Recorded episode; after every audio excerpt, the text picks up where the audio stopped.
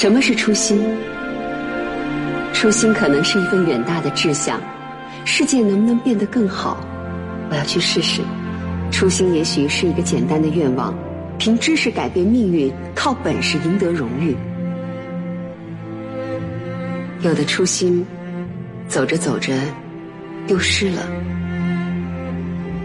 而有的初心，走得再远，我们依然会坚定的去靠近它。孔子说：“居之无倦，行之以忠。”当有一天我们会发现，抛开一切世俗的附加，我们所坚守的信念和本心是最为宝贵的。